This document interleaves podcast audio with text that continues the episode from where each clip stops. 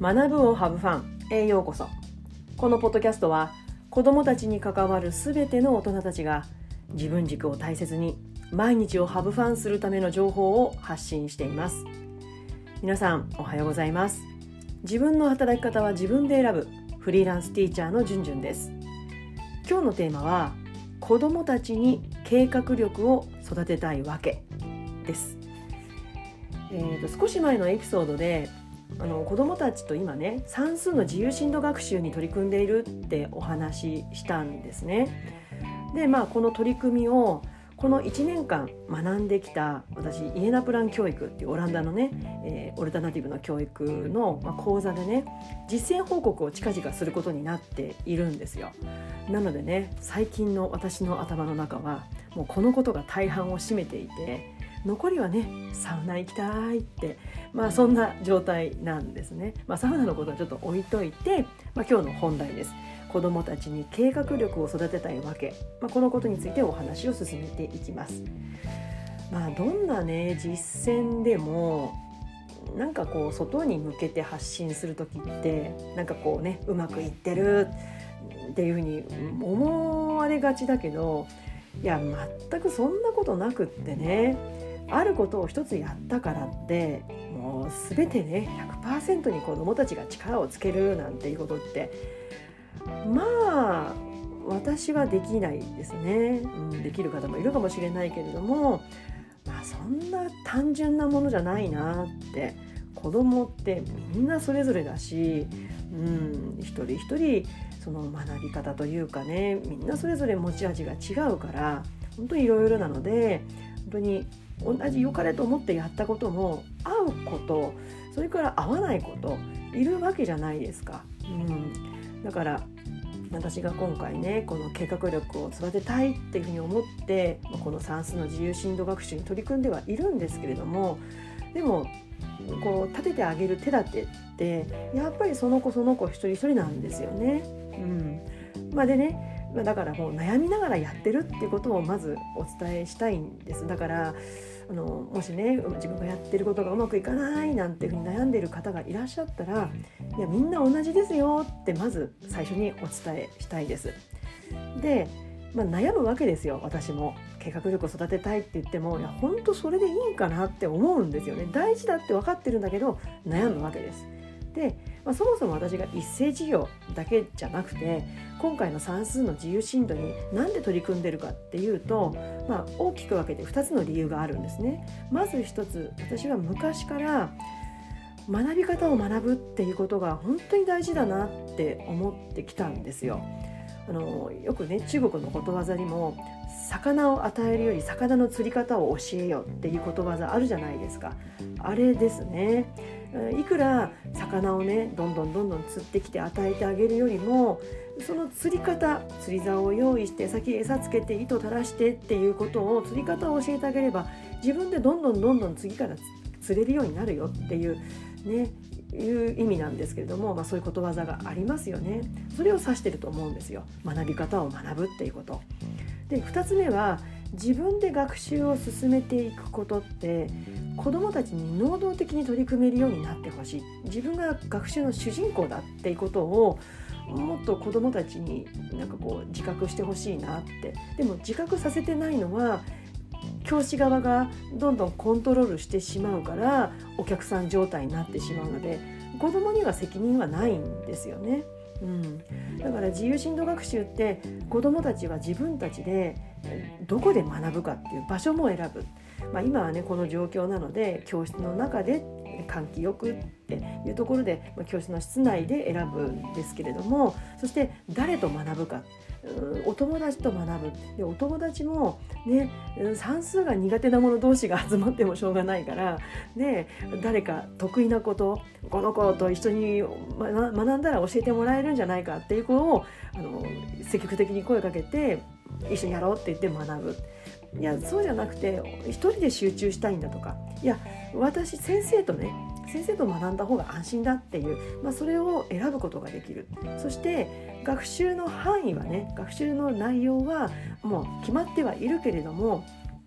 それをいつどこまで進めるかっていう、まあ、教師がそれまで持っていた学びのその、まあ、言語のあのコントローラーありますよねあのコントローラーを教師が持っていたけどもこれからは自分で持ってそして計画を立てて進めていく、まあ、こういう学習なんですね。で、まあ、この学習を自分で進めていくってことを小学生の子どもたちにで、まあ、私が考えた背景というのがあってこれ数年前ですね中学校の先生たちとお話しした時にあの中1でね初めて中間テストがこう目の前に迫ってきた時にね、まあ、先生たちから各教科テスト範囲をね示されるわけじゃないですか。ただ子どもたちの反応はどうやって勉強したらどこから手つけていいのかわからないっていう反応がすごく多かった。まあ、それは年々なんか先生たちも感じていていやこれは小学校でなんとかその自学の体験こう一斉で授業を進めるだけじゃなくて自分で進めていく体験をさせてあげたいなって、まあ、その時思ったんですね。必要だなと思いました。なので私はそれ以降、まあ、自由進路学習とか自学ノートっていう、まあ、そういう取り組みをしてきたんですけれども、うん、だからここで計画を立てるっていうことが私はすごく大事だし、まあ、将来ね、大人になるかあ家庭でもそれは必要だし、まあ、生涯ずっとねその力は活かせるんじゃないかなって思ってます。ただ今年ね子どもたちと一緒にそれに取り組んできてまあこうスモールステップでねあのいきなりその算数の自由進路自立学習で進めたんじゃなく取り組んだんじゃなくて会社活動っていうね子どもたちがやりたい活動を通してうん計画を立てるっていう経験を積み重ねてきたんですけれども、まあ、その様子を見れば見るほどいや首をかしげたくなるんですよね。いやそもそも子どもたちに計画立てる力ってなんか無理強いしてんじゃないかなとか。授業を使って行う意味あるんだけどあるのかなってねちょっとぐらついた瞬間があったんですよね。まあ、高学年ならわかるんですよ。だってねやっぱり小学校の段階で自学の体験スキルを身につけておくとなったらやっぱり高学年でやっとかないと中学で使えないですよね。厳しいですよね。でも自分が高学年持ってる時にいやもっとこれ中学年から低学年からなんて思った記憶がやっぱりあるんですよね。だからえー、じゃあどうしたらいいのかなって悩んでいてこのイエナプラン教育を学んでいく中でまあ、イエナプラン教育ではこのブロックアワーといってねそのブロックで自分で計画を立てていくっていうのがあるんですよね。それを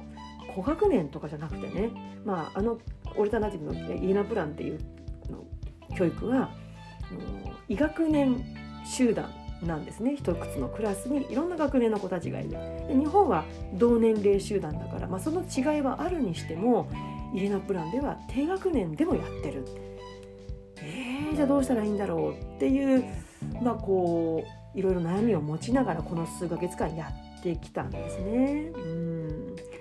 まあね子どもたちの様子を見れば見るほど見えてくるようになるとうんわからない、ね、経験浅い頃は見えないから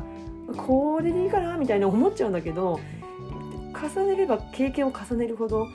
なんか分かんないところが出てきて、まあ、それが難しいところであり面白いところではあるんですが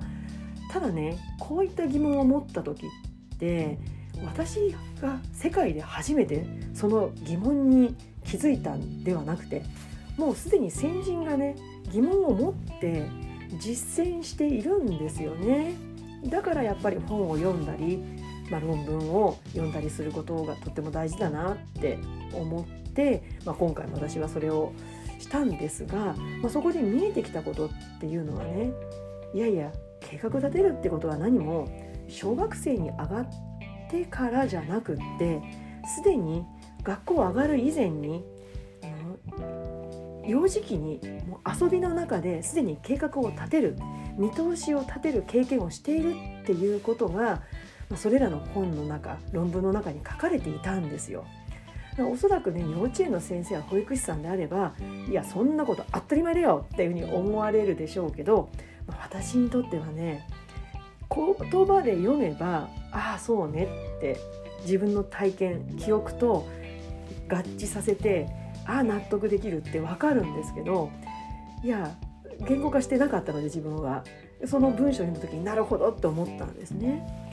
ら砂場で遊ぶ子どもたちの様子を見ていると確かに口々にねああしてこうしてなんてこうねお互いに友達同士で指示出し合いっこしてるんですよねもっとここ掘ってとかここ穴開けて水通そうとか言ってるんですよね。ただその見通しの言葉って数秒後数分後には変わったりしてるんですけどもだからそこで衝突が起きたりね、まあ、喧嘩が起きたりするわけですが、まあ、こんなのが作りたいっていう、まあ、同じ見通し計画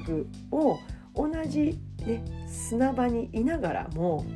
ただねそのイメージって実はバラバラでで同時に作業しているっていう、まあ、そんな様子が学校に上がる前からあるよっていうことなんですよね。まあ、確かに幼稚園の子も保育園のその年代の子も見通し立ててるじゃんって確かに見える化してないし文字でね文章化してないけれどもでしかもすぐに変わっちゃう見通し計画だけどやってることには変わりない。だから今ね子供たちと、ね、こう鬼ごっこなんかしてる時だってやっぱり最初の頃ってねただひたすら追いかけたり追いかけられたりするのを楽しんでいる時期からなんかだんだんね友達と作戦考えたりしながらこうしてああしてじゃここでタッチしようなんていう見通し計画立ててるっていやそうだよねって納得したんですよね。だったらやっぱり今の時期から計画を立てる見通しを持つっていう能力を少しずつ積み重ねていく学習をすることはいややっぱり意味あるよねってガテンが言ったんですね。ただ少しずつ少しずつ積み重ねている状態で一直線に身についていくわけじゃないっていうこと。そしてそれが身につくスピードって個人差があって別にスピードが速いからいいとか遅いから悪いってそんなこと全くなくていろいろいていいんだよねって互いにそれは補い合えればいいんじゃないかなって思いました、いかがでしたでしょうか？今日私のねここ最近のねいろんな悩み。でああそうかっていうことをもとにしながらえー、子どもたちに計画を計画力を育てたいわけについてお話シェアしました、えー、今日の内容に関するご感想ご意見お待ちしています。そしてねあの最近学年末だからなのかあの学級経営とかね教師のメンタルヘルスとかっていうそういう質問を多くいただくことができています。あの本当にありがたいんですあのお待ちしてるんですけどもただ実際ね、まあ、こういった状況でお返事をゆっくりお返しする時間がなかなか取れなくてなのであのご質問ちょっと整理したらその質問に答える内容のこの放送を作りたいなと思ってます。ですのでもし今私にね何か質問したいことを持ってらっしゃる方がいたらそんな機会があるんだったらちょっとこんなこと聞いてみようかななんてことを思っていただけたら是非 LINE 公式にね登録してメッセージ送ってください。LINE 公式でしたら確実にそのメッセージを私が受け取ることができます。それでは次回のポッドキャスト YouTube まで。Let's have fun! バイバーイ é,